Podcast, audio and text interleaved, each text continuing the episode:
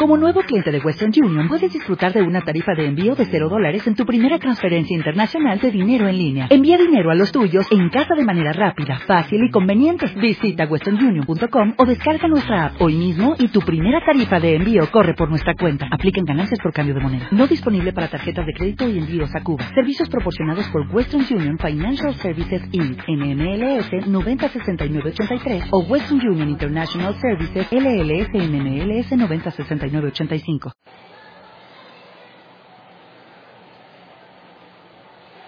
El miércoles pasado empezamos con la segunda carta a Timoteo.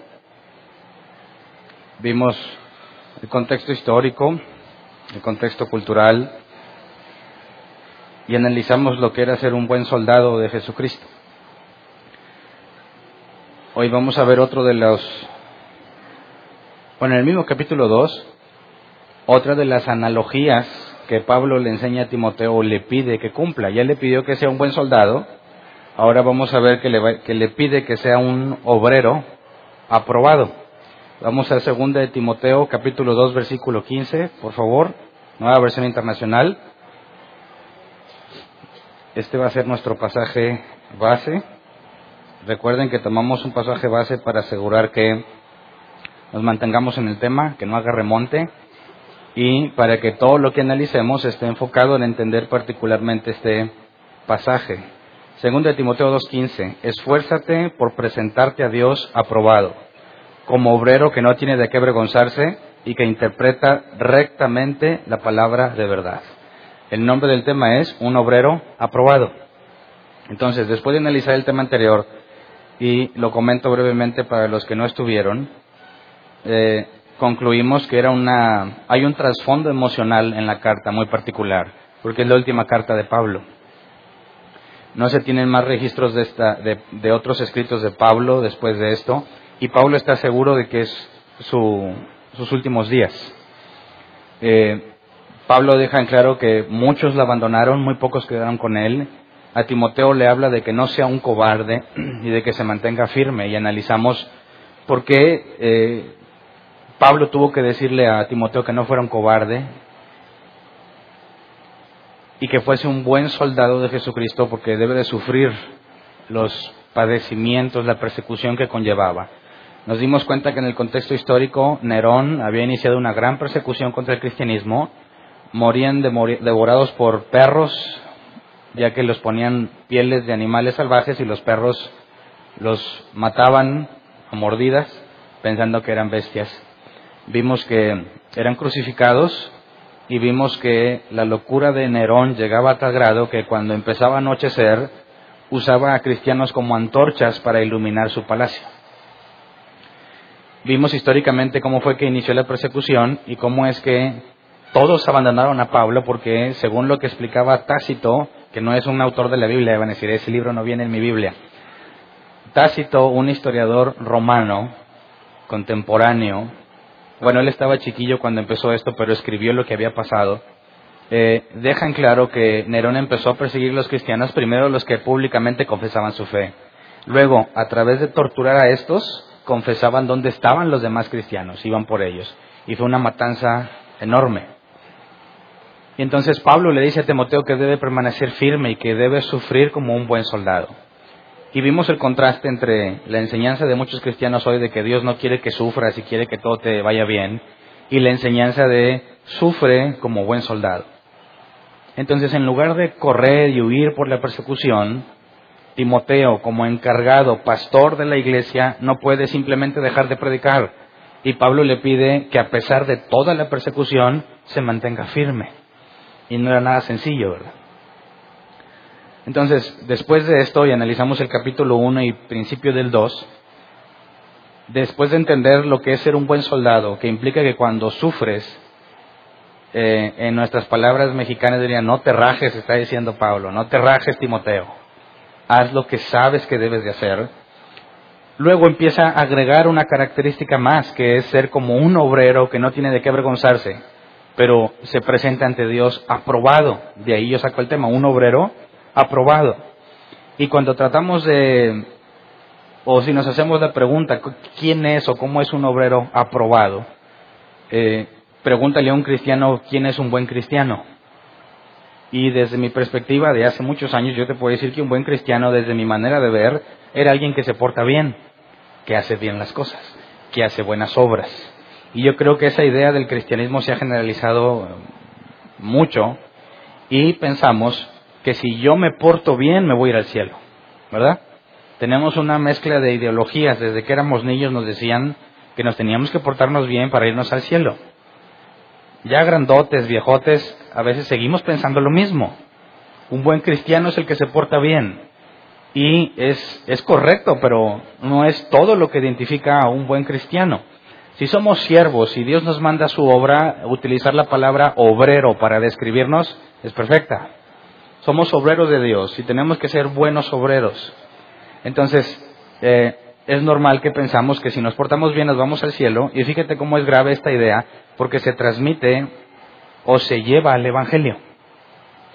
Eso que nosotros entendemos que es un buen cristiano, lo transmitimos consciente o inconscientemente en el Evangelio. Y le decimos a los que no son cristianos, tú no debes de ser vicioso, no debes de ser mentiroso, no seas un adúltero, no seas homosexual, hazte cristiano. Y se predica que para ser cristiano tienes que dejar de hacer estas cosas. Y es correcto, pero eso no es todo. Sobre todo si consideras que una persona que no tiene el Espíritu Santo es imposible que se aparte de la vida de este mundo.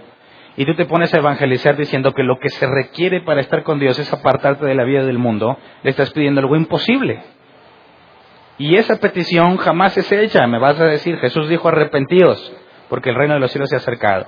Y lo he dicho muchas veces, la palabra arrepentidos en griego es cambia tu manera de pensar. Así que Jesús no dijo, dejen de pecar para que vengan a mí, sino cambien su manera de pensar. Y en el caso de la adúltera, le dicen, ni yo te condeno, ¿verdad? Después de que los que iban a apedrearla se fueron.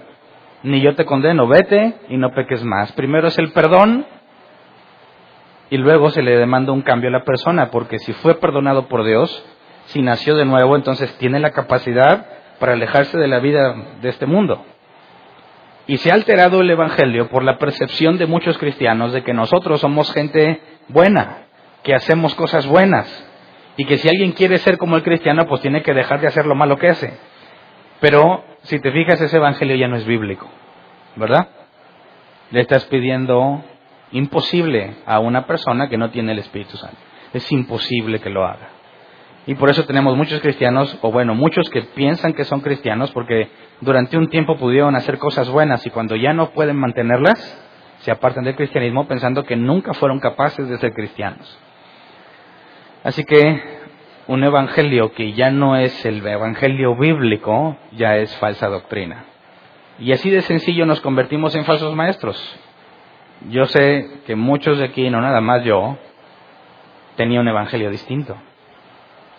Y no porque yo quisiera ser un falso maestro, sino que la manera en que yo entendía lo que era, trato de transmitirlo. Y ahí es donde se falsifica el Evangelio, porque ni siquiera tú lo has entendido correctamente.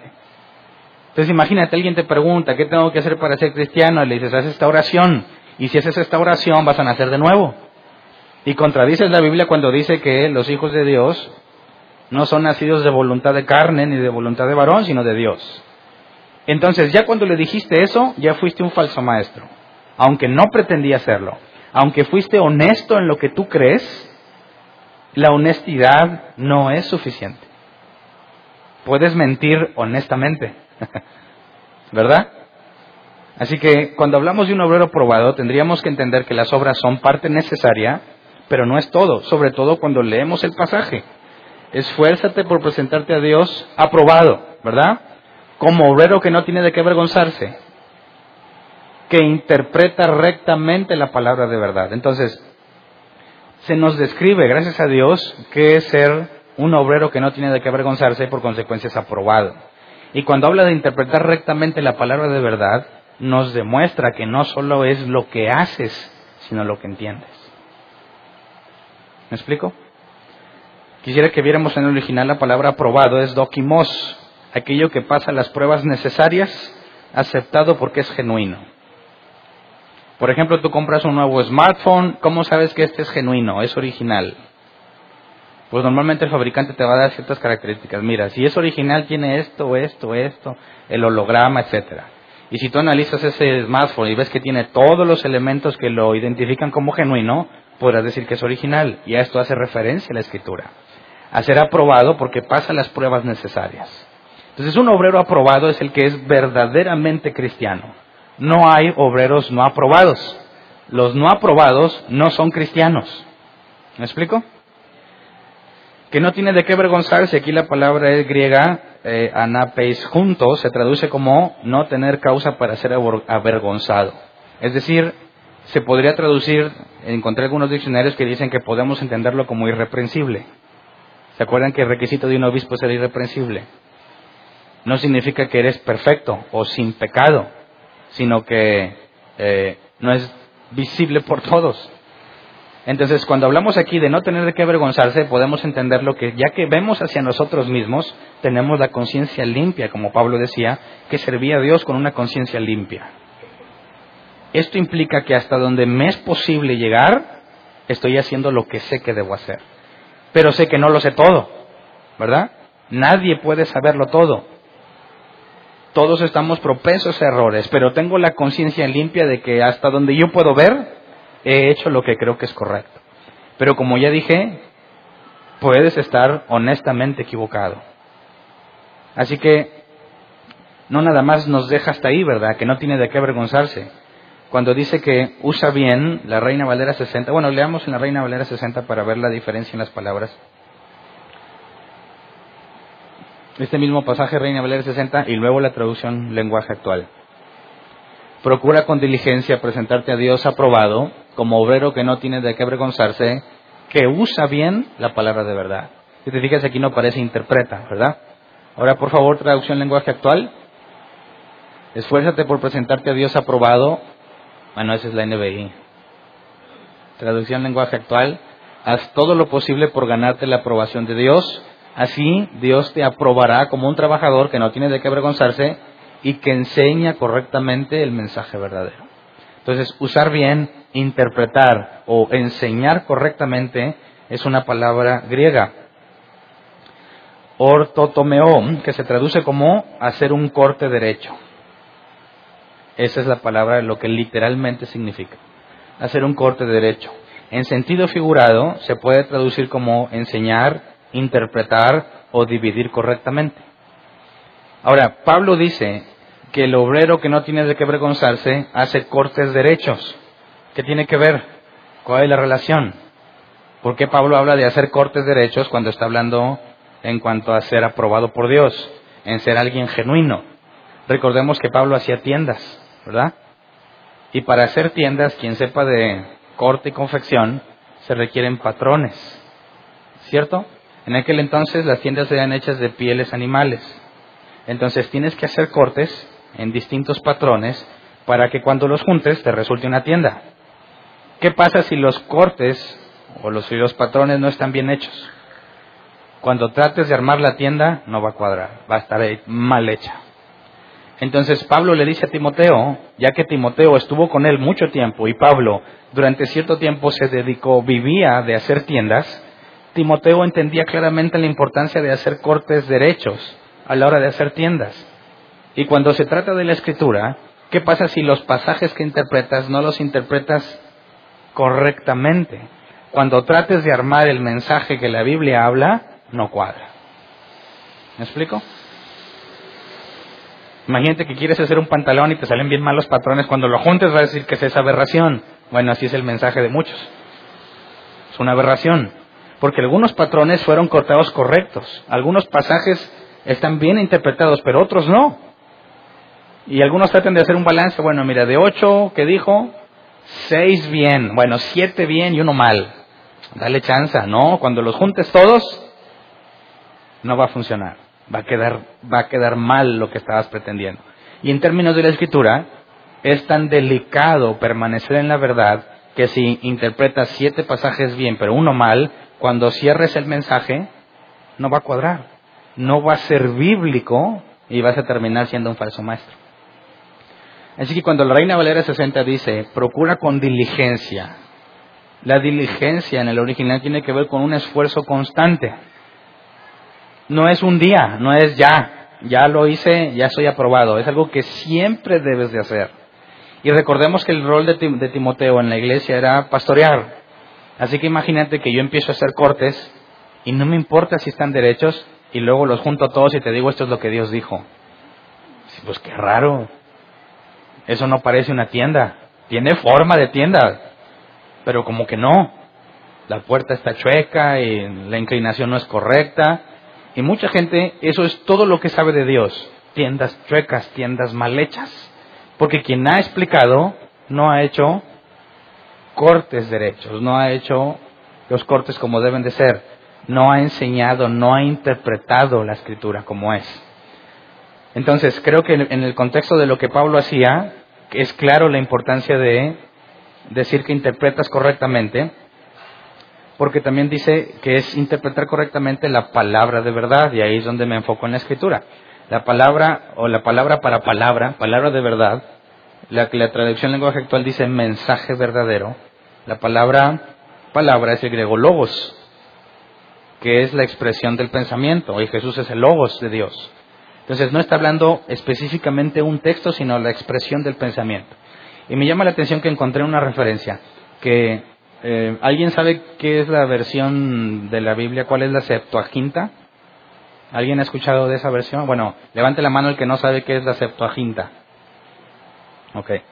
Es una traducción que se pidió, para no entrar en muchos detalles, se pidió en aquel momento por uno de los principales reyes, o el principal, se hace un equipo de maestros de la ley y se le pide que, traduzcan todo el Antiguo Testamento al griego.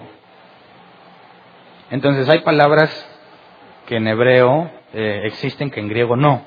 Y el trabajo de estos hombres es muy interesante porque buscaron qué palabra griega transmitía de la mejor manera lo que el hebreo dice. La Septuaginta era contemporánea en los tiempos de Jesús y de los apóstoles. Se dice que esa es la Biblia que ellos leyeron.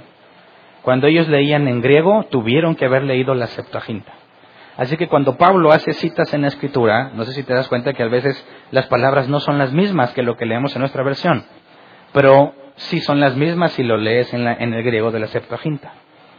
Entonces, cuando habla de los diez mandamientos, en la Septuaginta, en el griego, en el mismo lenguaje, el mismo idioma con el que está escrito esta carta, no dice que son los diez mandamientos, dice que son los diez logoi, las diez expresiones del pensamiento de Dios.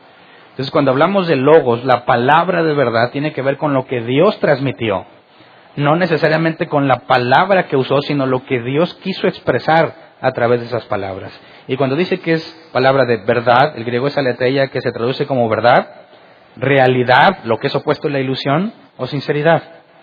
Entonces, palabra de verdad puede traducirse como lo que realmente Dios dijo, o la verdadera palabra de Dios o la verdadera expresión del pensamiento de Dios. Entonces los cortes derechos son en base a lo que realmente Dios dijo, no a lo que tú crees, no a lo que tú entiendes, a lo que Dios dijo.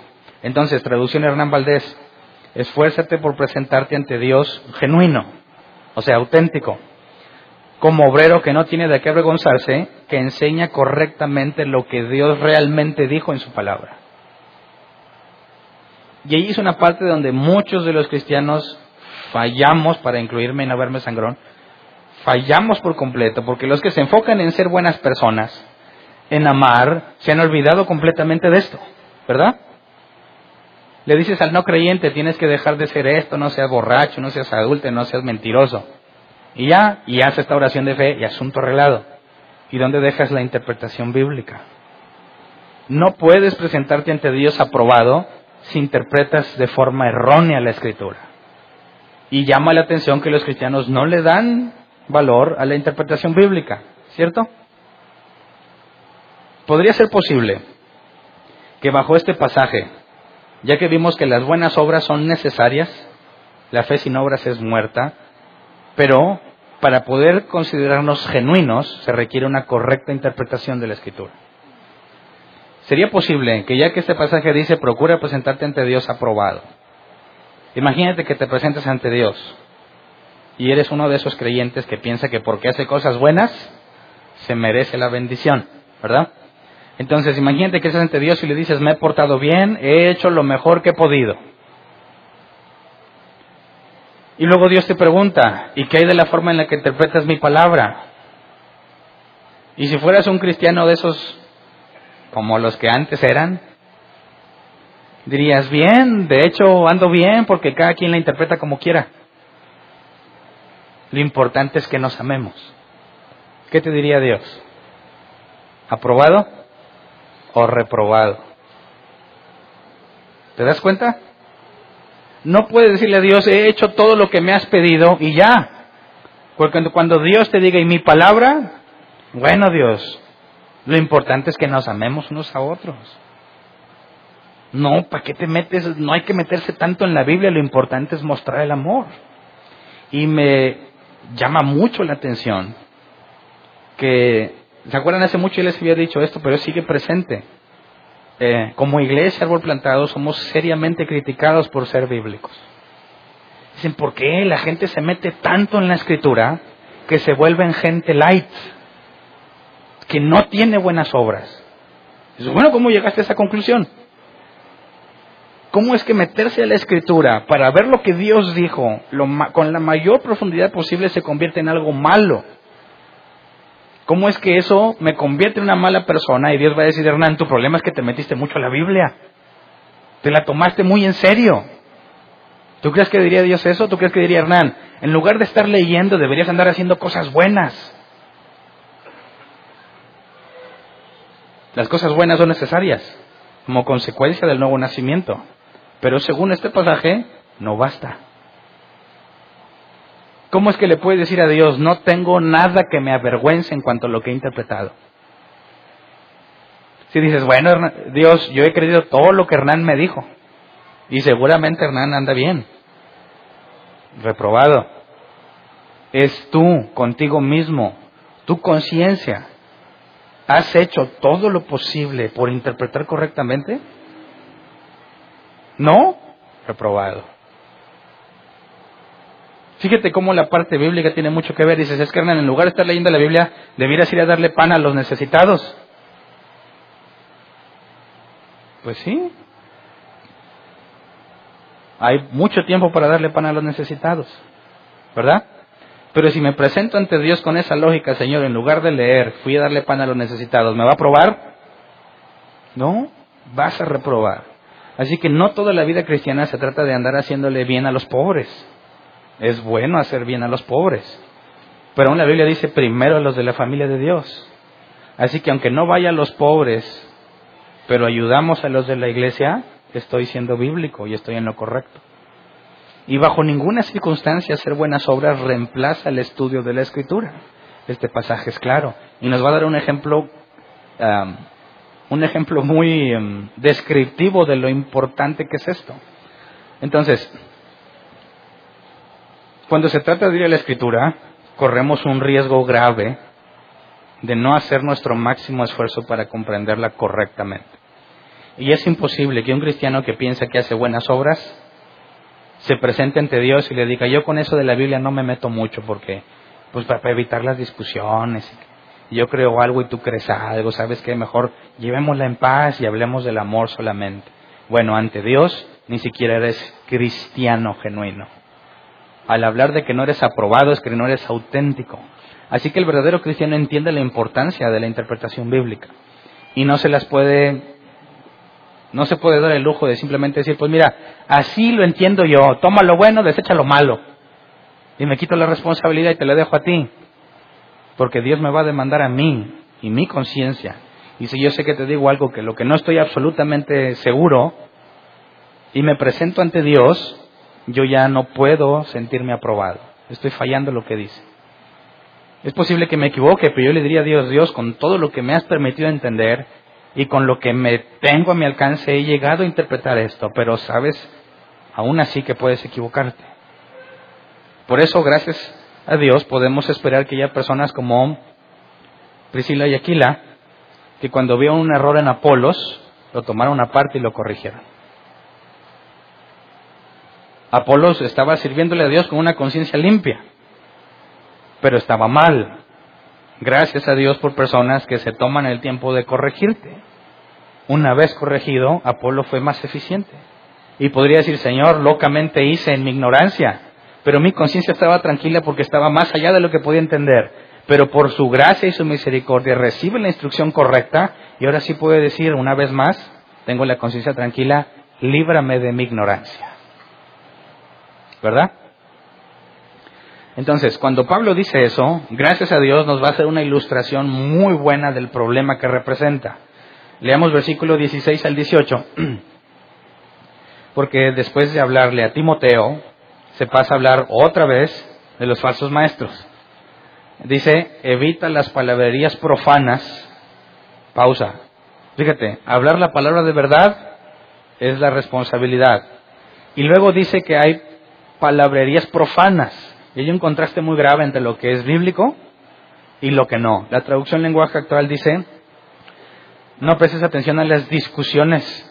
Y nada más dice, la, que es palabrerías profanas lo dice como discusiones. Pero no podemos decir que una discusión simplemente es palabrería profana, ¿verdad? Evita las palabrerías profanas, dice la NBI, porque los que se dan a ellas se alejan cada vez más de la vida piadosa y sus enseñanzas se extienden como gangrena. Entre ellos están Himeneo y Fileto, que se han desviado de la verdad, andan diciendo que la resurrección ya tuvo lugar y así trastornan la fe de algunos. Fíjate, las palabrerías profanas a dónde te llevan? A que se alejen cada vez más de la vida piadosa. Vamos a 1 Timoteo 4:16 para hacer un contraste entre la doctrina correcta y las palabrerías profanas. Las palabrerías profanas te llevan a alejarte cada vez más de la vida piadosa. Y recuerden que en la palabra griega es aquello que hacemos para honrar a Dios, ¿verdad? 1 Timoteo 4:16, ten cuidado de tu conducta y de tu enseñanza, persevera en todo ello, porque así te salvarás a ti mismo y a los que te escuchen. Entonces, la doctrina correcta te lleva por el buen camino de la santidad y a los que te oyen. Las palabrerías profanas, lo que los falsos maestros dicen, lo que no es bíblico, te lleva a alejarte cada vez más de la vida piadosa y se extiende como gangrena. Ahí está un contraste claro de lo peligroso que es la mala enseñanza. Luego regresémonos a segunda de Timoteo. Nos habla de Mineo y Fileto que se han desviado la verdad en el versículo 18. Andan diciendo que la resurrección ya tuvo lugar y así trastornan la fe de algunos. ¿Se acuerdan que analizamos en la primera carta, verdad? Y en cuanto a los gnósticos, lo que enseñaban. Por eso no voy a entrar en eso. Pero luego veamos el versículo 19. Dice, a pesar de todo, cuando dice a pesar de todo está haciendo referencia a estos falsos maestros y lo que enseñan. A pesar de todo, el fundamento de Dios es sólido y se mantiene firme porque está sellado con esta inscripción. El Señor conoce a los suyos. Y esta otra, que se aparte de la maldad todo el que invoca el nombre del Señor. Entonces habla de un fundamento sólido y firme y que tiene inscritas dos cosas. Cuando habla de está sellado con esta inscripción, el contexto histórico nos habla de que en aquellos tiempos las personas en autoridad sellaban sus edictos, ¿verdad? Con un anillo, con un sello especial. Si alguien te leía un mensaje, una carta, y tiene ese sello, implica que fue autorizado por el rey o el emperador o quien esté en autoridad. Cuando nos dice que hay un fundamento sólido y firme y está sellado, nos dice este es el sello. Esto es lo que identifica que es genuino. El Señor conoce a los suyos. Esa es una frase. Y la otra, que se aparte de la maldad todo el que invoca el nombre del Señor. Podemos entender la segunda claramente, ¿no? Que se aparte de la maldad todo el que invoca el nombre del Señor tiene que ver con la santidad. Y la santidad no es el fin, es decir, no tengo que enfocarme en ser santo, sino que es la consecuencia del nuevo nacimiento. Como nací de nuevo, ya no soy el que era.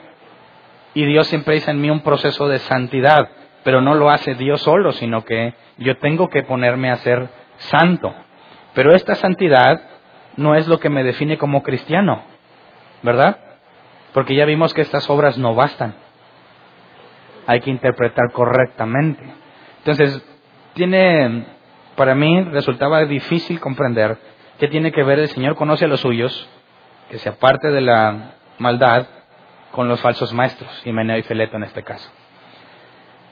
Cuando tú buscas alguna referencia, y diccionarios y personas o comentarios de personas que tienen o son especialistas en este tipo de cosas, resulta que cuando Pablo dice el Señor conoce a los suyos, está citando la Septuaginta.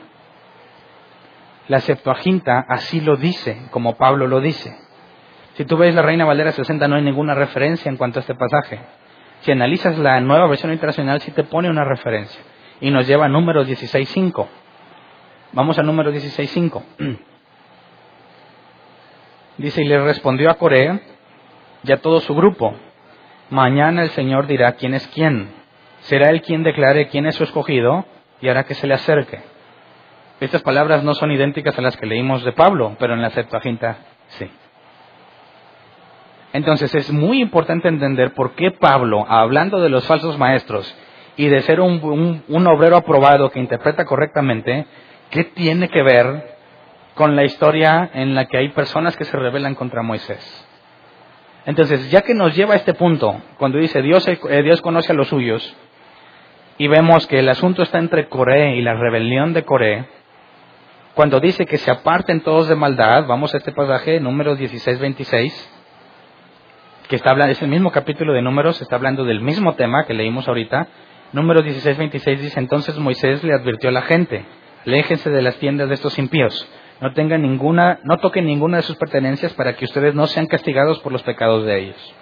Y tiene que ver con exactamente lo mismo que Pablo dice, aparte de la maldad. Entonces Pablo hace una relación entre esta historia y lo que estaba pasando en la iglesia en cuanto a Timoteo y los falsos maestros y el interpretar correctamente la escritura. Para poder entenderlo, ya que cuando Pablo cita esta referencia nos está diciendo que ahí hay información que nos va a ayudar a entender lo que nos está diciendo en la carta. Así que vamos a analizar el capítulo. Creo que esto lo analizamos como hace dos años. Vamos a analizar el capítulo para entender la relación entre lo que está sucediendo aquí y lo que Pablo le dice a Timoteo, sobre todo en cuanto al pasaje base. Ser aprobado, que no tiene de qué avergonzarse y que hace o que interpreta correctamente la escritura, la palabra de verdad. Entonces vamos a números 16, 1 y 2, para empezar a entrar en el contexto y empezar a hacer la relación entre las historias. Dice Coré, que era hijo de Isar, nieto de Coat y bisnieto de Leví, y los Rubenitas, Datán y Abirán, hijos de Eliab, y On, hijo de Pelet, se atrevieron a sublevarse contra Moisés con el apoyo de 250 israelitas. Todos ellos eran personas de renombre y líderes de la comunidad que la comunidad misma había escogido. Entremos un poco en contexto. Habían tratado de entrar a la tierra prometida, no pudieron. Para recordar, Dios les dijo, entren. Los espías habían dicho, no hombre, está ahí, ahí hay gigantes. La gente no quiso entrar por miedo a los gigantes. Dios les dice, entonces ya no entren.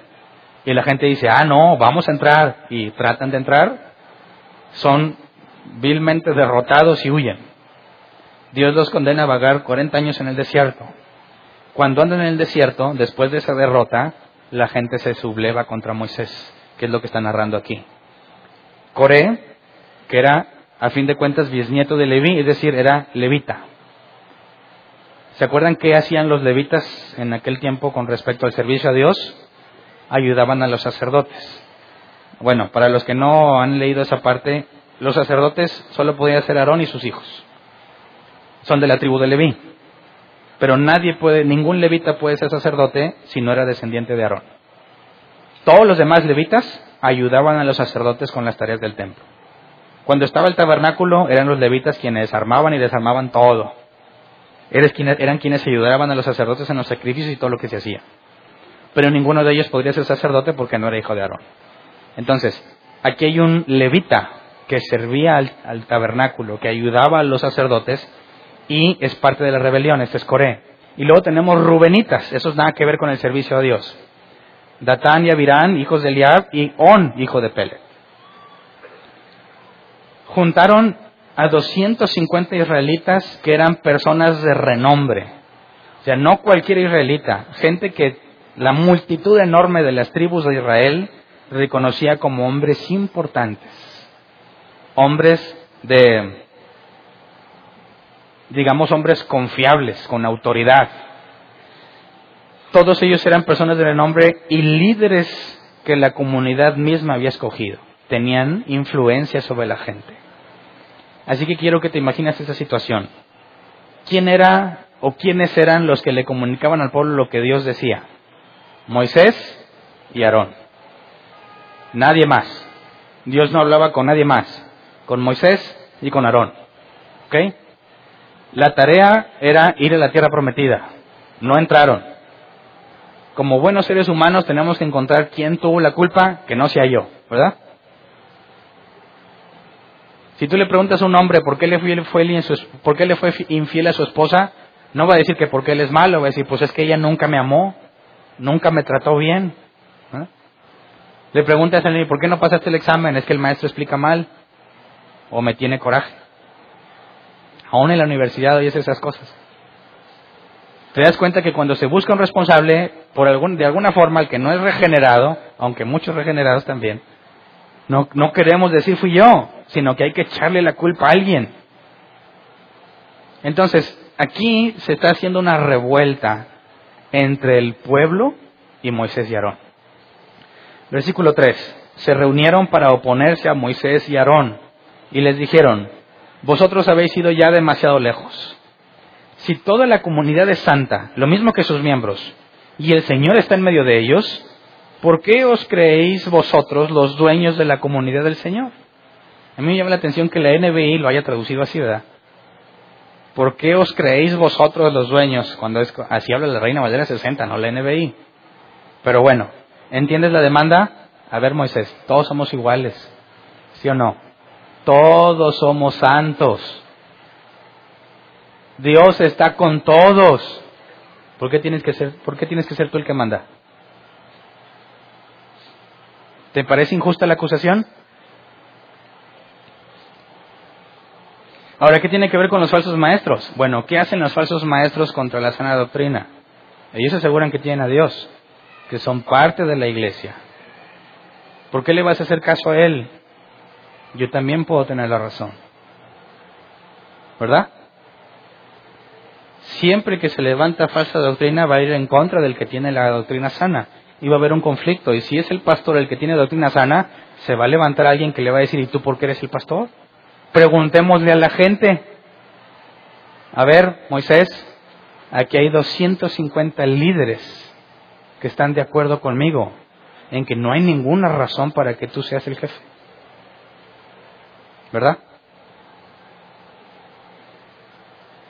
Ok.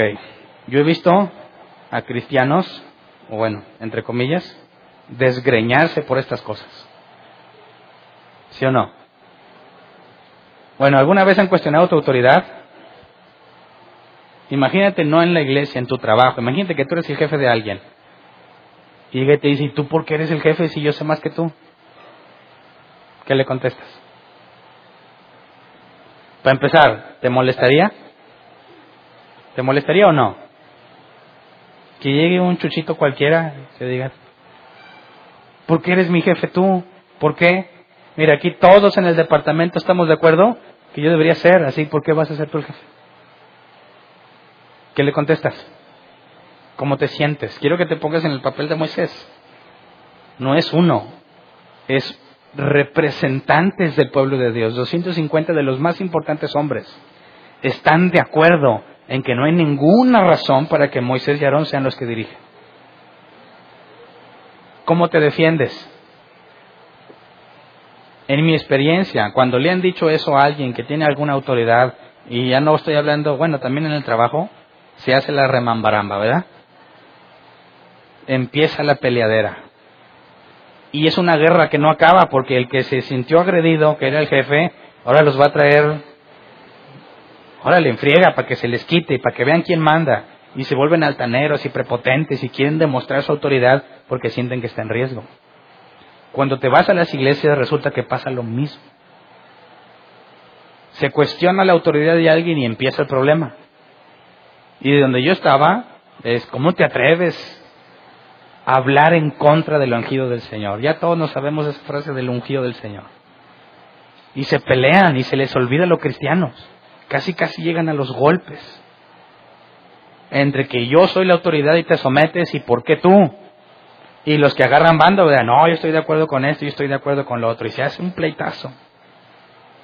Así que si tú fueras Moisés, ¿cómo lo hubieses resuelto? Imagínate que tienes alguna responsabilidad aquí en la iglesia y alguien te dice exactamente el mismo argumento.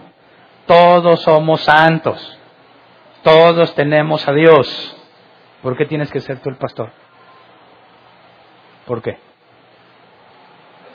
¿Cómo te defiendes? ¿Es falso lo que dicen? Es correcto. Si todos tenemos a Dios y todos somos santos, cualquiera puede ser, ¿no? ¿Cómo me defiendo? Ah, no, pues esta es mi iglesia y esta es la tuya, como dicen muchos. No, no, eso no resuelve el problema, ¿no? Ah, bueno, cada quien hace su iglesia según lo que quieras hacer. Claro que no, porque nosotros no somos los que traen la gente a la iglesia, es Dios quien agrega a la iglesia a los que han de ser salvos. Así que espero que me entiendas el problema que tiene Moisés, ¿verdad? Ahora imagínate una muchedumbre descontrolada, ¿qué son capaces de hacer? No lo están pidiendo de favor, ¿verdad? Los pueden matar con tal de hacer lo que ellos quieren. Entonces, notemos que hay un levita y otros que son rubenitas, ¿verdad? Luego vamos al número 16 del 8 al 11. Perdón. Número 16, 8 al 11. Moisés, le dijo a Coré, escúchame ahora, escúchenme ahora, levitas. ¿Les parece poco que el Dios de Israel los haya separado del resto de la comunidad para que estén cerca de él, ministren en el santuario del Señor y se distingan como servidores de la comunidad?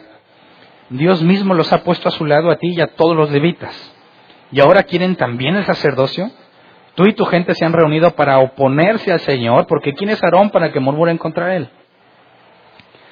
Moisés primero trata de hacer entender a esta gente, a ver, ustedes ya son levitas, ¿cierto?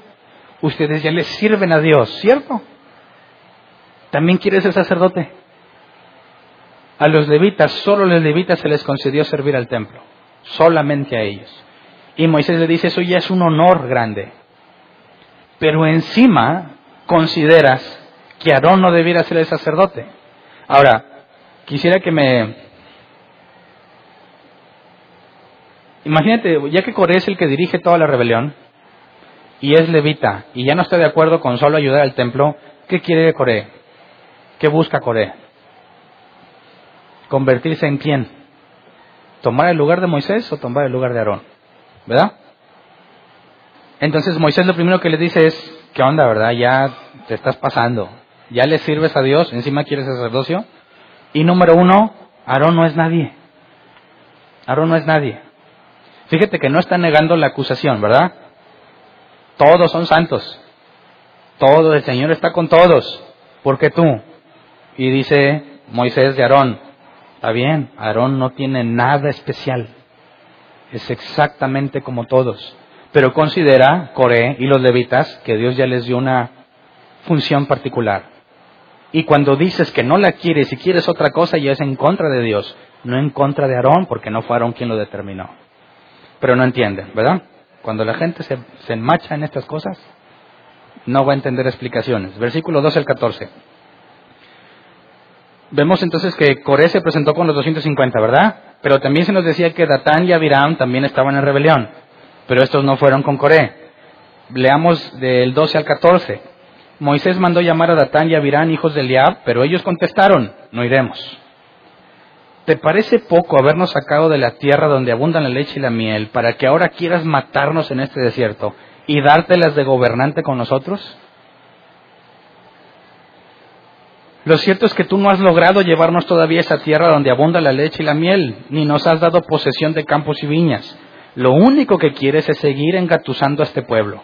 Pues no iremos. ¿Entiendes el problema? Ya no tienen confianza en ellos. Lo único que tú quieres es mantenernos engatusados y ser tú el que gobiernas. Pero sabes qué? No me has hecho avanzar. Hay un claro riesgo cuando se predica una doctrina equivocada que promete que Dios te va a prosperar.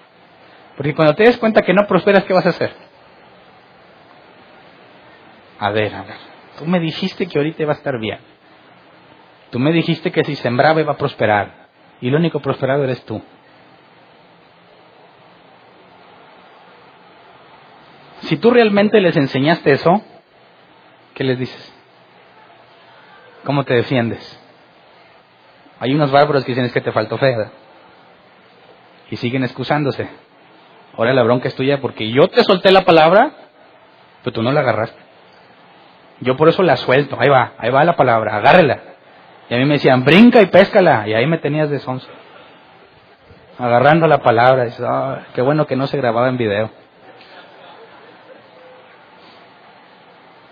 Porque aprendieron a que como no funciona, no pueden tener la responsabilidad de decir que y ahí va, hoy la desato, agárrala, estás listo, agárrala y abrázala.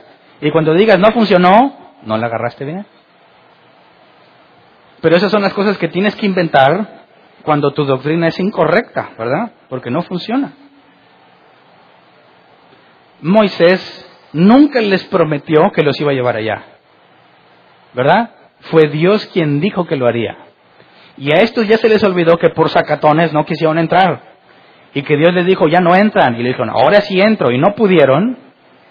Se les olvida que es la culpa de ellos.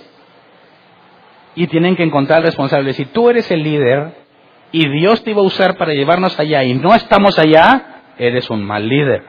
Queremos un cambio de liderazgo. Y sus razones, al decir que todos son iguales, son válidas, ¿cierto? Entonces, en cualquier momento cuando Dios te llame a hacer algo, enseñar en un grupo de personas, en una iglesia, lo que sea, tarde o temprano van a llegar los Coré, los Datán y los Abiram.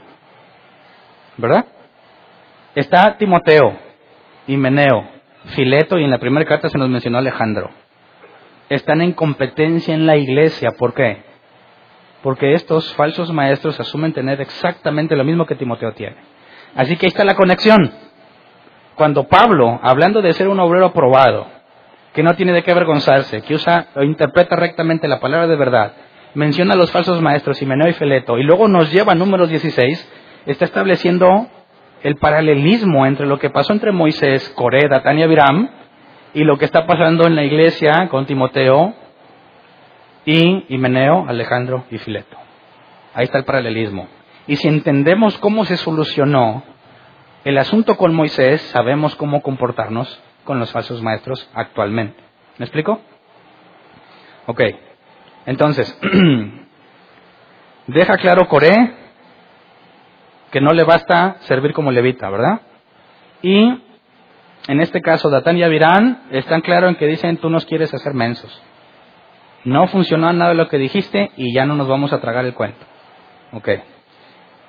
¿Cómo lo hubieses resuelto tú? Te desgreñas, te peleas, los corres, se someten, dicen, este es mi camión, si no quieres, bájate. Vete a hacer tu propia iglesia, te quito mi cobertura. Mil y un formas de pelearse y tratar de imponer la autoridad. ¿Qué hace Moisés? Número 16, 4 al 7. Cuando Moisés escuchó lo que decían, o sea, cuando les reclamaban todo este asunto antes de hablar con eh, Eliub y Abiram, cuando Moisés escuchó lo que decían, se inclinó ante ellos y le respondió a Coré y a todo su grupo, mañana el Señor dirá quién es quién. Será él quien declare quién es su escogido y hará que se le acerque. Coré, esto es lo que tú y tu gente harán mañana, tomarán incensarios y les pondrán fuego e incienso en la presencia del Señor. El escogido del Señor será aquel a quien él elija. Son ustedes, hijos de Leví, los que han ido demasiado lejos. Entonces, ante el ataque que hace Moisés, se humilla. ¿Y qué dice? Dios sabe quién es su elegido. Y eso es lo que Pablo le dijo a Timoteo, ese es el sello del fundamento sólido y firme. Dios conoce a sus elegidos. Moisés sabe, y si recuerdas toda la historia de Moisés, que él no estaba capacitado para esto. Es más, ya había tratado de renunciar muchas veces, ¿verdad? Ya le había dicho Dios, mátame, ya no aguanto. Y luego vienen y le dicen, ¿tú quién eres para gobernarnos? Imagínate que tú tienes un grupo de personas, inviertes mucho de tu tiempo, esfuerzo, dinero en aprender y enseñarles lo que Dios quiere. Ellos tenían expectativas de que su vida iba de mejor en mejor. Y, les, y luego tienen problemas y luego vienen y te dicen, a ver, ¿tú qué? ¿Por qué tú? ¿Por qué me andas enseñando esto? Tú quieres ser aquí el líder y quieres tener la autoridad. Ay, Qué difícil. Entonces Moisés dice que Dios lo resuelva, ¿verdad? Números 12.3, tomemos esto a consideración. Números 12.3 dice, a propósito, Moisés era muy humilde, más humilde que cualquier otro sobre la tierra. Pero leamos el versículo 15 de Números 16. Números 16, 15 dice, entonces Moisés, sumamente enojado, le dijo al Señor, no aceptes la ofrenda que te traigan, que yo de ellos no he tomado ni siquiera un asno, ni les he hecho ningún daño. Entonces, está bien enojado Moisés, ¿verdad? Pero era bien humilde. ¿Hay contradicción? No. Hay unos que dicen, no, es que enojarse es pecado. No. Está bien enojado, pero ¿con quién está tratando el asunto? Con Dios. Y dice, Dios, no le aceptes la ofrenda. No dijo, a ver, agárrenme porque le doy a Coré. Señor, te pido que los destruyas. No les aceptes la ofrenda. ¿Cuál ofrenda? El fuego e incienso que iban a ofrecer. Y la cual, esta ofrenda iba a revelar a quien Dios había escogido. Pero uno ha dicho el método. Fíjate, dijo, que Dios lo resuelva. Y dice Coré, sí, órale, le entramos. Eliú, Abiram, vengan. Digo, Datán y Abiram, vengan. No, nosotros no queremos nada. Pero ya no nos vas a engatusar. Bueno, tienes una parte que ya aceptó y otra parte que no quiere ni siquiera buscar que Dios diga. Están decididos a que ya Moisés no puede seguir. Eh, Moisés le dice a Dios, no les aceptes la ofrenda. Y luego vamos al versículo 16 al 18. Repite el procedimiento a Coré. A Coré Moisés le dijo, tú y tu gente y Aarón se presentarán mañana ante el Señor. Cada uno de ustedes se acercará al Señor con su incensario lleno de incienso, es decir, se acercarán con 250 incensarios. También tú y Aarón llevarán los suyos. Entonces son 250 más Coré más Aarón. Así que cada uno con su incensario lleno de fuego e incienso se, eh, se puso de pie a la entrada de la tienda de reunión junto con Moisés y Aarón. Se llegó el día y quisiera que te imagines la multitud de gente esperando a ver qué pasa. Se presentan ante el tabernáculo. Están allá afuera los 250 más Coré, el cabecilla, y Aarón, el que está haciendo, el que estaba en función elegido por Dios. ¿Cómo se van a dar cuenta quién es quién? Moisés no ha dicho nada. Si tú estuvieras ahí en la bola a ver a quién elige, ¿estarías ahí con la emoción de saber qué va a pasar? Digo, si nos encanta el chisme, ¿a poco no? No, Dios va a decidir. Y dijo cómo, no dijo cómo, pero que se paren a la entrada del tabernáculo. Tú dirías, no, yo tengo cosas que hacer y no voy, o vas. Imagínate toda la gente esperando a que pase algo. Hombre, estaba bueno el asunto, ¿no? Porque Dios iba a mostrar, aunque no se dijo cómo. Seguramente había gente del lado de Moisés, gente del lado de Coré. Versículo 19 al 24. Cuando Coré hubo reunido a toda su gente en contra de Moisés y Aarón a la entrada de la tienda de reunión, la gloria del Señor se apareció ante todos ellos. Pausa. Aquí nos revela un dato más. Coré empezó a decir a la gente, vengan a ver, vengan a ver a quién va a elegir Dios. Ya que Coré no sabe que Moisés, según él, sabe que Moisés falló y es un pésimo líder, ¿en qué está confiando Coré? En que va a quedar manifestado que Moisés es desechado. Y está tan seguro que invita a toda la gente, vengan, chequenle bien, para que vean quién es quién. ¿Ok? Entonces, cuando Coré hubo reunido a toda su gente en contra de Moisés y Aarón a la entrada de la tienda de reunión, la gloria del Señor se apareció ante todos ellos. ¿Cómo sabíamos que la gloria se aparecía? Había una especie de humo, ¿verdad? Neblina.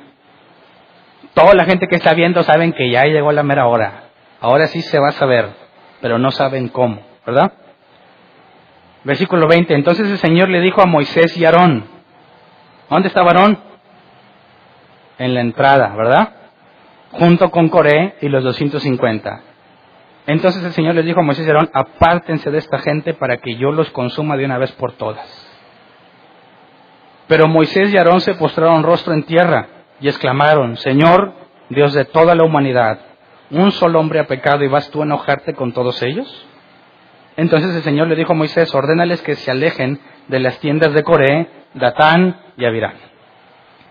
Ahora yo te pregunto, ¿esto lo estaban escuchando todos o no?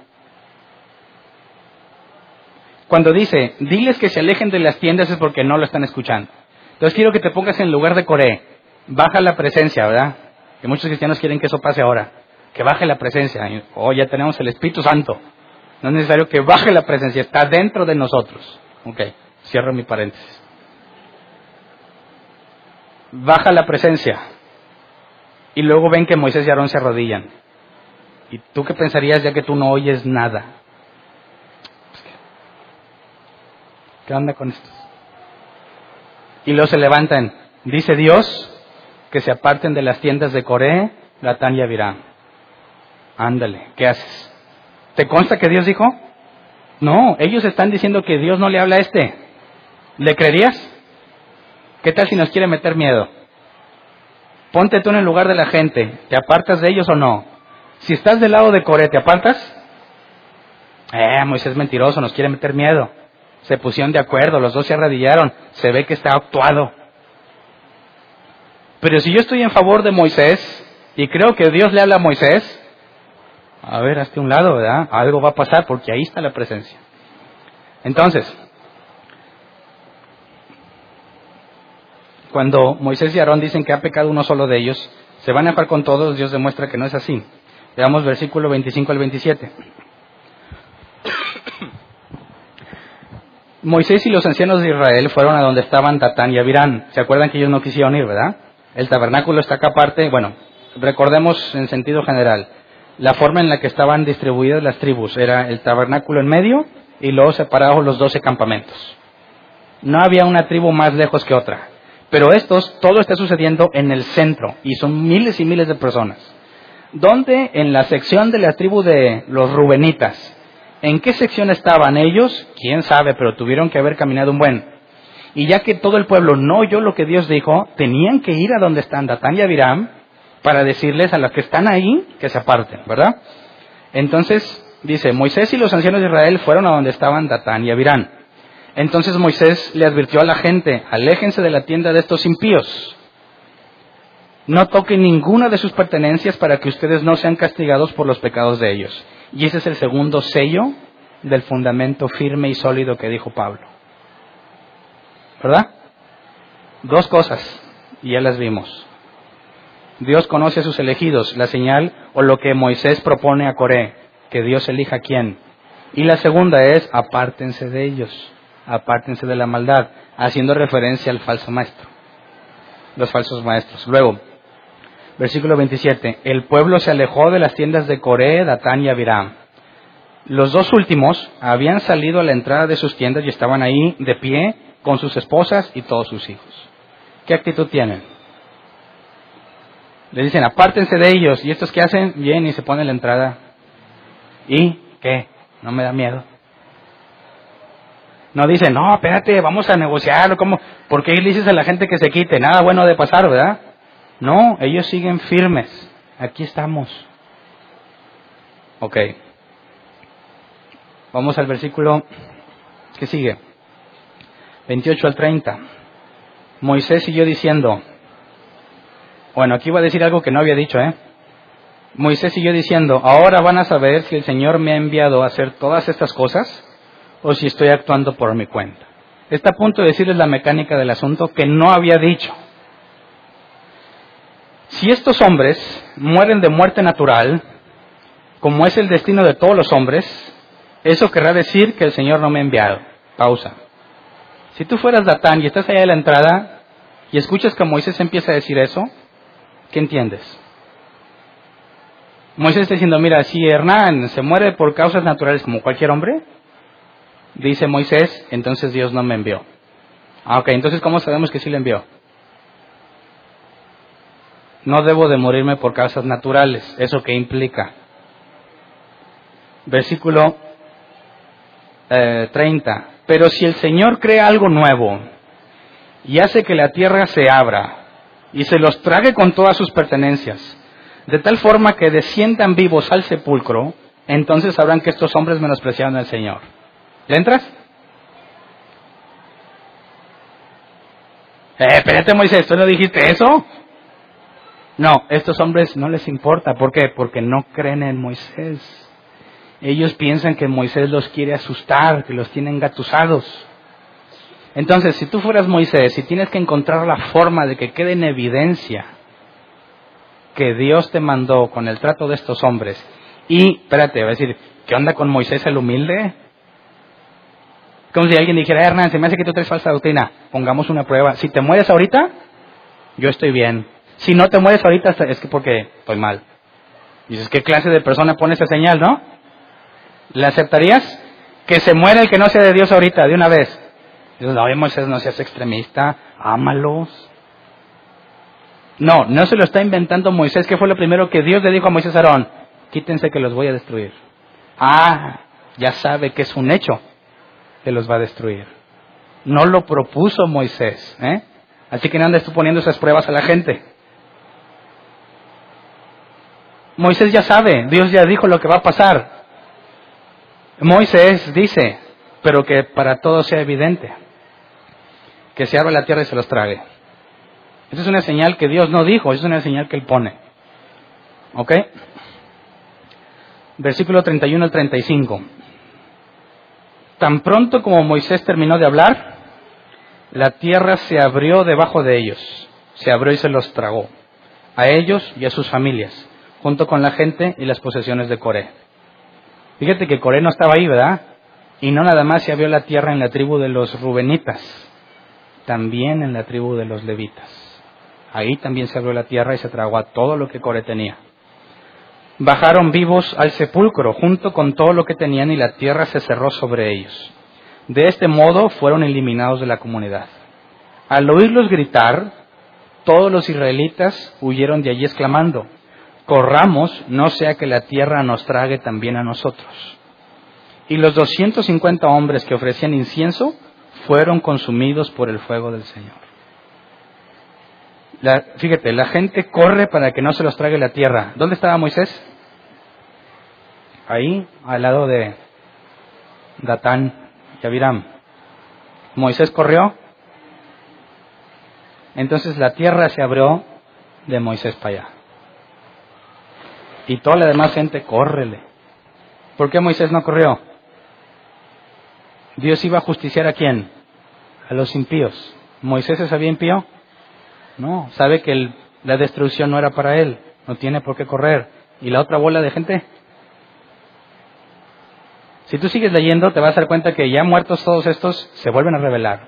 De manera que los que corrieron también eran gente que estaba en la revuelta, pero a la hora de los trancazos de sacatearon. Y eso es bien común, ¿sí o no? Eh, a mí sí me hace que está mal, eso está mal, eso. Y toda la gente, sí, cierto, tú deberías ir a decirle. Vamos, vamos, pero van y todos, todos vamos contigo. Ay, van a la hora de, a ver, explícame por qué. No, no, pues tú explícale y tú. Y la... No, pues yo nunca quise decir eso, la verdad. Y te dejan con todo el mitote tú que andabas en la bola, ¿verdad? El que andaba ahí que convencieron es el que carga con la responsabilidad. La gran mayoría de la gente a la mera hora se echa para atrás, pero Dios no puede ser engañado, porque después de esto murieron como 14 mil más. Entonces, ¿esto implica que Dios se va a tragar a los falsos maestros como aquí con la tierra? ¿Ahorita? No. Y aquí hay una pregunta que no sé si te hiciste ya que se traga toda la familia de Coré, ¿qué tal si había niños? ¿Mató Dios a los niños? Nuestros amigos de Teos van a decir qué clase de Dios es ese. Si los niños pequeños no estaban ahí en la revuelta, están con sus papás, ¿por qué Dios mataría a los niños? Eso es injusto. Números 26, 9 al 11. Números 26, 9 al 11, los hijos de Eliab fueron Nemuel, Datán y Abirán. Estos son los mismos Datán y Abirán que, no obstante haber sido escogidos por la comunidad como oficiales, se rebelaron contra Moisés y Aarón junto con la facción de Coré cuando este último se rebeló contra el Señor. En esta ocasión la tierra abrió sus fauces y se los tragó junto con Coré, muriendo también sus seguidores. El fuego devoró a 250 hombres y este hecho lo convirtió en una señal de advertencia. Sin embargo, los hijos de Coré no perecieron. Dios no los mató. Y el hundimiento de tierra fue selectivo. Se hundió para tragarse a los que eran conscientes de su pecado. A los que no, quedaron vivos. Así que eso es aún más milagroso, ¿no? Después se hizo un boquetón y se llevó a todos. No. Se fueron los que Dios quiso que se fueran. Así que no, que no te imagines que se un pozote. Secciones de tierra cayeron. No todas. ¿verdad? Ok, entonces, Analicemos la comparación para cerrar el tema con el pasaje inicial. El falso maestro va a tener argumentos para decir, yo también tengo el Espíritu, Dios está también con nosotros, ¿por qué tú has de ser el que enseña? ¿Por qué, tú has de ser el correcto? Timoteo tuvo que haber sido confrontado por los falsos maestros. Y un día vas a ser confrontado por los falsos maestros. No le vas a decir que se muere el falso, porque ya vimos que no aplica. Pero, ¿cuáles son las dos señales o las dos sellos, frases en el fundamento firme y sólido? Dios conoce a los suyos y apártate de ellos. Ok. Imagínate que Moisés fuese un falso maestro y lo acusan. Y va y le dice a Dios, esto es lo que está pasando. ¿Qué le diría Dios a Moisés? ¿Llegaría aprobado o reprobado? ¿Qué pasaría si Moisés efectivamente les prometió la tierra prometida y no fueron? Y luego Dios tiene que arreglar el asunto. ¿Qué hubiera pasado con Moisés? Hubiese sido fulminado también. Porque es importante presentarte como obrero aprobado que no tiene de qué avergonzarse, que interpreta correctamente la palabra de verdad. Porque según la Escritura llegará el día en que esto mismo va a suceder entre los elegidos y los no elegidos. Y unos van a ir eternamente a estar sin Dios y otros a estar con Dios. Pero ¿cuál es el factor? Los aprobados y los reprobados. Imagínate que Moisés le hubiera puesto de su cosecha lo que Dios dijo. Imagínate que cuando Dios le dice, apártense porque los voy a matar, Moisés le dice, no, esas son palabras muy fuertes para decírselas a la gente. Mejor se las pinta más bonita. Hey, miren, voy a interceder por ustedes arrepiéntense, tráiganme una ofrenda ahorita, algo que les duela. Y yo voy a hablar por ustedes para que Dios los libre. ¿Cómo le hubiera ido a Moisés? Se perece con toda la bola. ¿Qué pasa si no comunicas fielmente lo que Dios ha dicho? Perecerás igual que los falsos. ¿Me explico? Ah, pero en lugar de que estés, ay, que si no se vaya a abrir la tierra ahorita. Si tú haces todo tu esfuerzo por no tener nada de qué avergonzarte y se levantan falsos maestros, tenemos que imitar a Moisés. Yo reconozco que no soy el más capaz y que habrá muchos mejores que yo. El asunto es que dejemos que Dios muestre a quién quiere usar. ¿Verdad? No tengo que desgrellarme, ni tratar de imponerme autoridad. Dejemos que Dios lo muestre. ¿Verdad? Y Dios se encargará de poner a cada uno en su lugar de una u otra forma. Pero yo puedo confiar en que a pesar de mis errores y a pesar de que haya falsos maestros mucho más capacitados y mejores que yo, en eso no consiste mi llamado, consiste en la misericordia de Dios. ¿Tú crees que Moisés era libre de pecado? No. ¿Tú crees que Dios hubiera dicho, a ver Moisés, tú también traes tus cosas, eh? No, ¿qué dijo Dios? Pártate de estos. Voy a dejar en claro a quién escogí, porque Él quiso, no porque seas el mejor. Y ahí está la esencia. Nuestro fundamento es sólido y firme porque nos eligió. Porque nos eligió y ni yo mismo puedo apartarme del amor de Dios. Y entonces cuando se levantan estos falsos maestros, no tienes por qué angustiarte, ya no duermes. Ay, muchachos, va a venir Cash Luna, ¿cómo le hacemos? ¿Qué más? El circo de los horrores. Que no se le ocurra a Benny Hinn. Dante Hebel anda acá cerca. Hagamos un cerco de protección. Por favor, el Señor conoce a sus elegidos y quedarán en manifiesto. Así que lo que yo me ocupo, que es lo que estamos viendo hoy, es tengo que presentarme ante Dios como alguien genuino, que no se avergüenza de lo que ha hecho y que interpreta correctamente. ¿Me explico? Si no haces esto, ¿por qué no eres genuino? En aquel día serás puesto con los inútiles, con los incrédulos. Así que no nos podemos dar el lujo de decir cada quien interpreta como quiera. Eso es para ti, bueno, esto es para mí. Claro que no, es absurdo. Si alguien tiene una doctrina completamente opuesta a la que tú tienes, no hay duda, uno de los dos no es genuino. Así de fácil, o ninguno de los dos. Y nada, que llega Hernán y les pone en su lugar. No vamos a estar libres de errores, pero tienes que hacer todo lo posible por tener la conciencia tranquila en que tú lo estás haciendo correctamente. Y el miércoles vamos a analizar la otra parte de esto, que dice, el siervo del Señor debe saber corregir a los que se oponen. Y esa es otra parte completamente olvidada. Porque si tú cumples el primero, a presentarme aprobado, no tengo ningún problema en corregir al que está errado. Y si no lo hago, estoy, en pocas palabras, en pecado. Dices, no, pues yo entiendo la Biblia, a ver, ¿por qué este está mal? No sé. Estás mal tú también. Tienes que saber corregir a los que se oponen. Y vamos a analizar que con mansedumbre, por si Dios les concede arrepentirse. Así que no puede haber cristianos ignorantes de la Biblia, a menos que estén nuevos.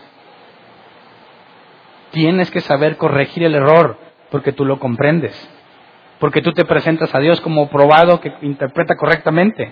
La consecuencia lógica y natural de eso es que puedes corregir al que se opone. ¿Verdad? Entonces, vamos a ponernos de pie.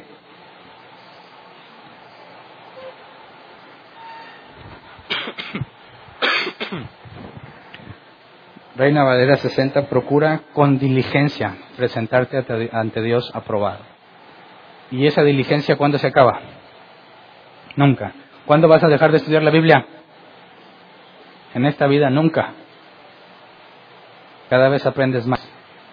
Que nadie de nosotros diga, mira Hernán, yo ya sé, yo la leí, como dicen muchos, mira, yo ya leí la Biblia completa. ¿Ya? qué bárbaro. Una vez que ya la leyeron completa y dicen que ya,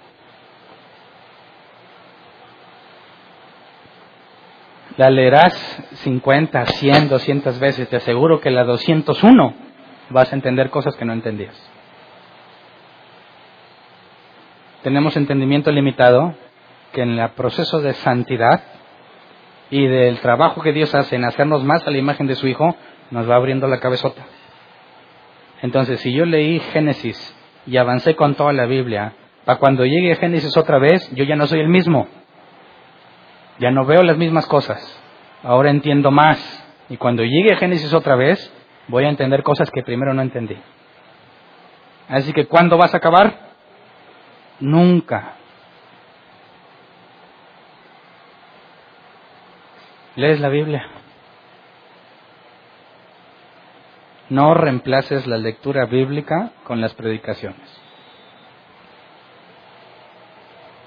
Yo no soy infalible. Y el día que me equivoque, entre ustedes deben corregirme. Y si me demuestran con la Biblia mi error, voy a estar agradecido. No, pues yo no leo, pero al cabo que oigo las predicaciones, no estarías bien loco para pensar eso. Tienes que leer y si yo dije que aquí dice algo, tienes que verificarlo. Si no, está siendo negligente. Por eso se supone que leemos la Biblia juntos. ¿O ya se les olvidó? Se supone que hay una sincronización en lo que leemos de la Escritura. Para que cuando llegues aquí y escuches el tema, tú acabas de leerlo. Y lo que yo te digo no va a ser nuevo. Acabas de leerlo. Acabas de interpretarlo. Y cuando yo te trate de interpretar lo que dice aquí, estamos en el mismo canal o estamos en cosas opuestas, y la sección de preguntas es para que lo aclaremos. ¿Verdad? espero que no estén dejando de lado esa parte y no digan, yo estoy leyendo otra cosa que al cabo que yo no creo que Hernán me quiera engañar. Que te digo, yo no te pretendo engañar. Pero el día que me equivoque no te vas a dar cuenta, ni yo ni tú. Y juntos vamos a caer un pozo. Un ciego guiando a otro ciego, ambos caerán en el pozo. Entonces, que los dones que Dios me haya dado sirvan para edificarte, pero tú también tienes que edificarme a mí. ¿Verdad? Entonces, si te presentaras ante Dios hoy, nunca estamos lejos de Él, ¿verdad? Siempre estamos ante Él. Pero si hoy te llama a cuentas, ¿tienes algo de qué avergonzarte? ¿Has interpretado correctamente? No quisiera, como ya me han dicho varios, y lo quiero decir delante de todos, no quisiera que cuando hables de la escritura digas, Hernán dijo. Es lo peor que puedes hacer. ¿Me explico? ¿A ti te suena ilógico que alguien diga, yo puedo pactar con Dios con mil dólares y Él me va a bendecir? Y tú le digas, ¿dónde dice eso en la Biblia? No sé, pero me lo dijo mi apóstol. Y ahí dices, ah, no, bueno. Entonces sí. ¿Qué tan sólido es esa defensa? Igual te oyes tú cuando dices Hernán dijo. Es igual de absurdo. Yo no soy alguien que se debe de citar a la hora de explicar algo. Se cita la escritura. Y si estamos de acuerdo, podría decir, yo estoy de acuerdo con Hernán cuando dice eso. Pero citas la escritura. Es que no me sé la Biblia, pero escuché la predicación, ponte a leer. ¿Verdad? Entonces, yo ya escuché que varios andan haciendo eso. No lo hagan. Seamos bíblicos, no hernanitas. Seamos bíblicos. ¿Ok? Entonces oremos juntos. Siempre debemos de tener la conciencia limpia y hacer tu máximo esfuerzo por interpretar. Y yo sé que aquí no hay nadie que pueda tirar la piedra libre de pecado, ¿verdad? Quizás te has esforzado mucho, pero eso es todo. Te puedes esforzar más. Así que siempre va a haber un factor que nos va a dejar pendientes. Hasta ahora he hecho todo lo que puedo, pero sé que puedo hacer más. ¿Me explico? Pidámosle a Dios eso, que eso que Jesús, que Pablo le dice a Timoteo, procura con diligencia que se haga una realidad en nosotros. Vamos a orar, Señor. En medio de la situación que vivía Pablo, sabiendo que quizás eran las últimas palabras que le diría a Timoteo, sabiendo que estaba próximo a morir, Pablo quiere que Timoteo entienda la gravedad que implica interpretar la escritura. Que quede bien claro para nosotros que tenemos que estar del lado de Moisés y Aarón y no del lado de Coré y sus y su séquito. Que cuando se nos confronte con una doctrina distinta, que no cometamos el error de querer pelear, de querer imponer nuestra opinión, sino que seamos humildes y nos humillemos ante el contrincante y pidamos a Dios que demuestre quién tiene la verdad. Que siempre estemos conscientes de que no es nuestro conocimiento, no son nuestras buenas obras lo que determina la elección, sino que tú elegiste de acuerdo a tu misericordia, no por obras, para que nadie se gloríe. Que siempre tengamos presente que nuestro fundamento es firme y sólido, porque tú nos conoces, porque nos elegiste y porque nos apartamos de los falsos maestros. Nadie que no provenga de ti haría eso. Esa es la señal, ese es el sello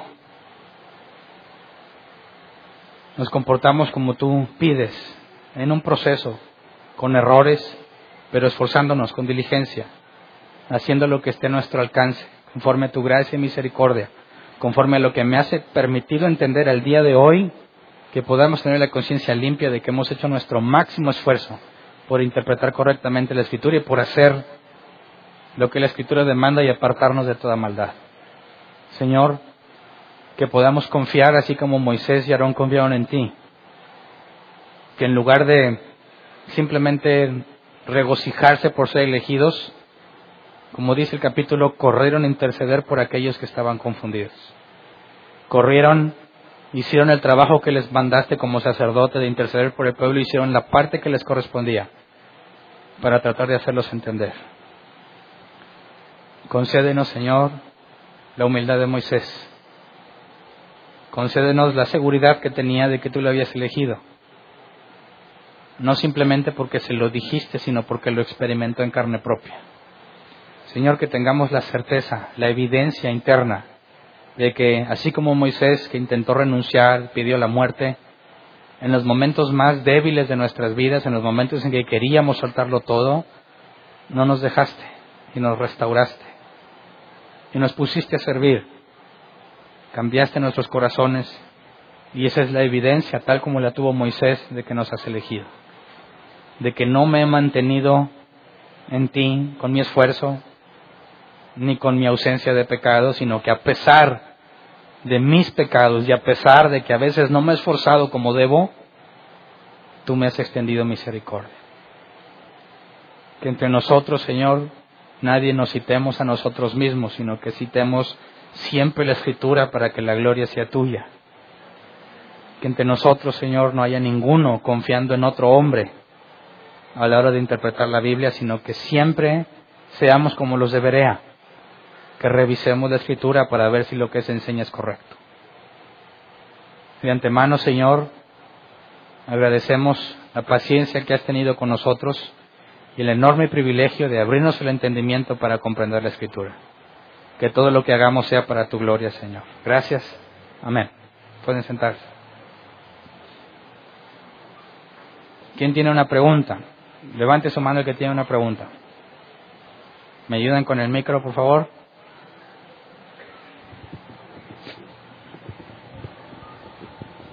Buenas tardes. Buenas tardes. Una pregunta, este, ¿cómo se solucionaría, solucionaría eso de los falsos maestros ahora? O sea, como ha pasado y también me ha estado en lugares donde las iglesias se dividen por lo mismo de la enseñanza. Y pues, bueno, no me ha tocado en experiencia que se resuelva de una manera correcta. O sea, normalmente es, como comentó, o se sea, pelean y ya. o se peleaban, o, un despapay.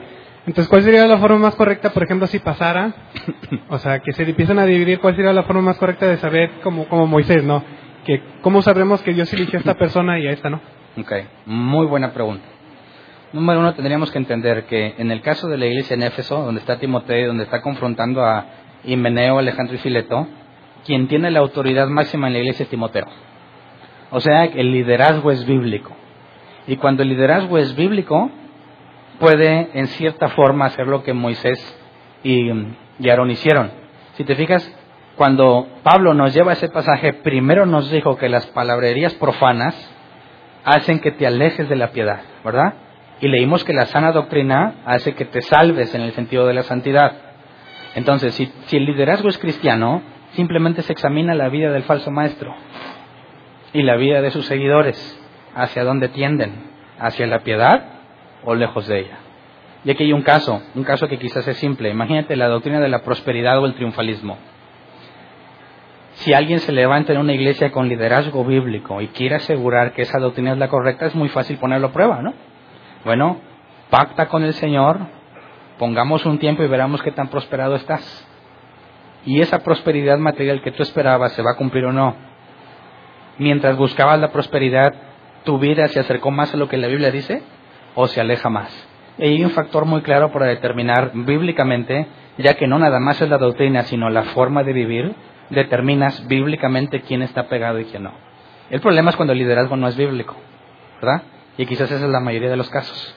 Y cuando habla de una división en la iglesia, quisiera que entendiéramos que la verdad divide, ¿verdad? Cuando hay verdad en un lugar y no todos la tienen, el proceso lógico y natural es que va a haber una división. Así que la división en sí misma no es mala, si es por causa de la verdad. Entonces, cuando hay una división, quizás ese es el primer punto. Se, trata de enfocar quién es bíblico y quién no. Cuando el liderazgo no es bíblico, tú tienes que separarlos a todos. ¿Me explico? Jesús dijo, ciegos, hablando de los fariseos, déjalo, son gente ciega. Y si un ciego guía a otro ciego, ambos caerán en el hoyo. Entonces, cuando el liderazgo no es bíblico y tú no tienes la influencia sobre la congregación para demostrar algo, normalmente la congregación se va a poner del lado del liderazgo no bíblico. Y aquí es donde aplica, apártate de los tales. No los puedes, es, bueno, en otro sentido es expúlsalos a todos. ¿Me explico? Te autoexpulsas. Ahí la instrucción es distinta.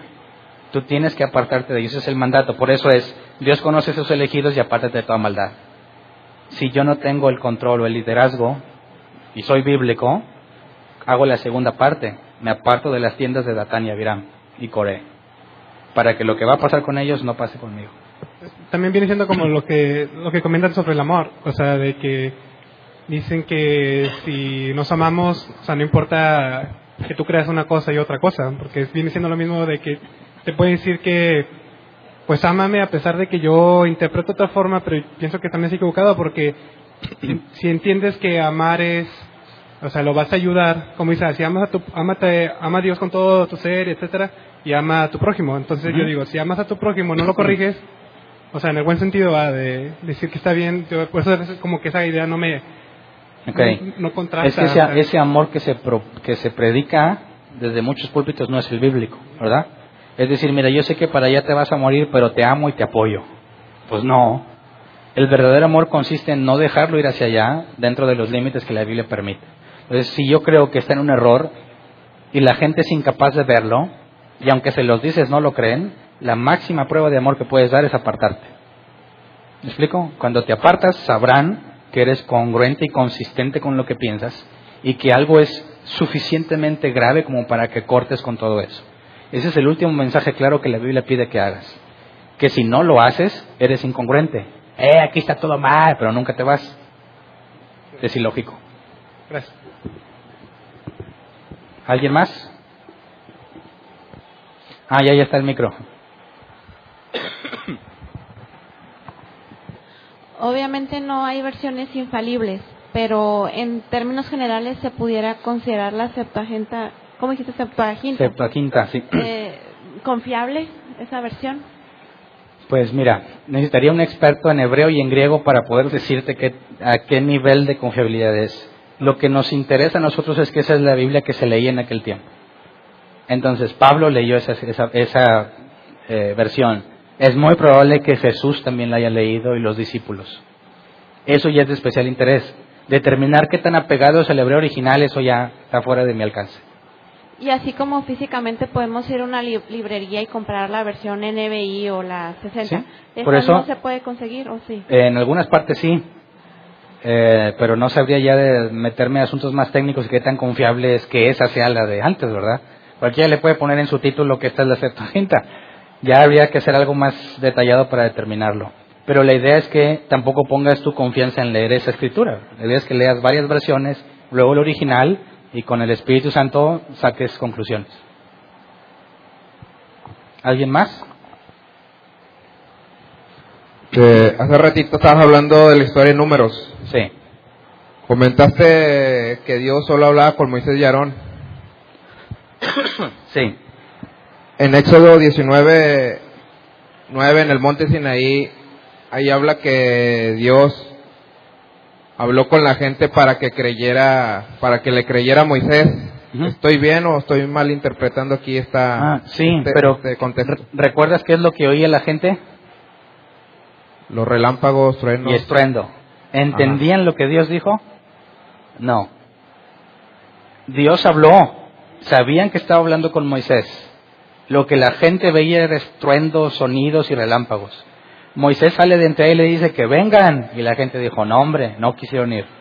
Siempre en el Antiguo Testamento hay un intercesor o un mediador entre lo que Dios dice, que es lo, que, lo que hace el profeta, lo que Dios dice y lo que se comunica al pueblo. ¿Me explico? Ahora que todos los que tengan el Espíritu Santo, no es indispensable el profeta que nos diga lo que Dios dice, ya que si tenemos el Espíritu Santo en nosotros, podemos entender y saber lo que Dios quiere. Aunque aquí diga para que el pueblo oiga mientras yo hablo contigo. Sí, síguele leyéndole. ¿Qué estás diciendo? Les digo, están oyendo, ¿verdad? Si tú sigues leyendo todo lo que pasa, te vas a dar cuenta que la gente no está comprendiendo lo que Dios dice. Oyen estruendos y ruidos enormes. Okay. Están oyendo, ¿verdad? No necesariamente entienden. Aparte, la escritura dice, Pablo dice, ¿no? que para poder entender las cosas de Dios se requiere el Espíritu Santo. El hombre natural es imposible que lo entienda, es imposible que perciba lo espiritual. Hay otro ejemplo, cuando Jesús se bautizó, se oyó una voz del cielo, ¿verdad? ¿Y qué fue lo que mucha gente dijo de esa voz? Que oyeron un trueno. Ok. Gracias. ¿Alguien más?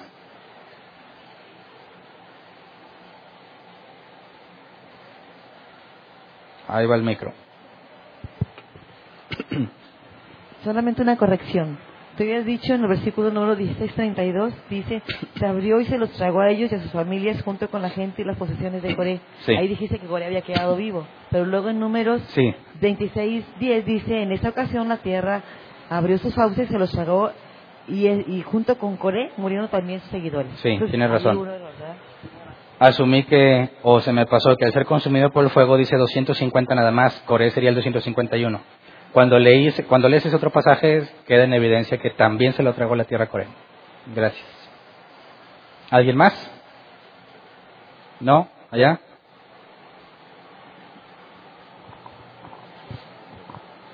Buenas tardes. En, el- en Timoteo 2.18 dice que se habían desviado de la verdad, andan diciendo que la resurrección ya tuvo lugar. ¿A qué se refiere con que ya, tu- que ya tuvo lugar? O sea, ellos decían, ¿verdad? Que, o sea, ellos aseguraban como quizás algunos preteristas que la idea de que Jesús vendría y habría una resurrección es algo que simbólicamente ya pasó. Entonces, ¿se acuerdan cuando vimos Tesalonicenses? Segunda, creo, que la gente estaba toda confundida porque decían que Jesús ya había venido, que ya se había llevado los suyos, que ya estábamos en lo último, en el juicio. Y Pablo tiene que decir que no, que hay muchas señales todavía de que no se han cumplido, que nos lleva a entender que aún no se ha, que Jesús aún no ha venido por su pueblo. Entonces, los gnósticos enseñaban que no puede haber una resurrección material, porque para el gnóstico lo material es impuro. En lo espiritual es santo y puro, y lo material no. Para ser consistentes con la idea del gnosticismo, es imposible que haya una resurrección física, porque según ellos, bajo ninguna circunstancia Dios te daría carne otra vez. Cuando ellos trataban de eliminar la carne para ser santos o puros, es imposible bajo esa idea que haya una resurrección literal y que Dios te vaya a dar un cuerpo, porque desde su perspectiva es malo un cuerpo. Entonces, a la hora de interpretar las profecías, dicen eso es simbólico y ya se cumplió. Y muchos, yo pienso sobre todo neófitos, se confundían porque decían entonces, si eso ya pasó, entonces me quedé y Cristo no vino por mí. ¿Sí me explico? Pero tiene que ver con la doctrina del gnosticismo. Ok, gracias. ¿Alguien más? ¿A la una? ¿A las dos? ¿A las tres? Muy bien. Se cierra. ¿No te encantaría tener 100 dólares extra en tu bolsillo? Haz que un experto bilingüe de TurboTax declare tus impuestos para el 31 de marzo y obtén 100 dólares de vuelta al instante. Porque no importa cuáles hayan sido tus logros del año pasado, TurboTax hace que cuenten. Obtén 100 dólares de vuelta y tus impuestos con 100% de precisión. Solo con Intuit TurboTax. Debes declarar para el 31 de marzo. Crédito solo aplicable al costo de la presentación federal con TurboTax Full Service. Oferta sujeta a cambios o cancelación en cualquier momento.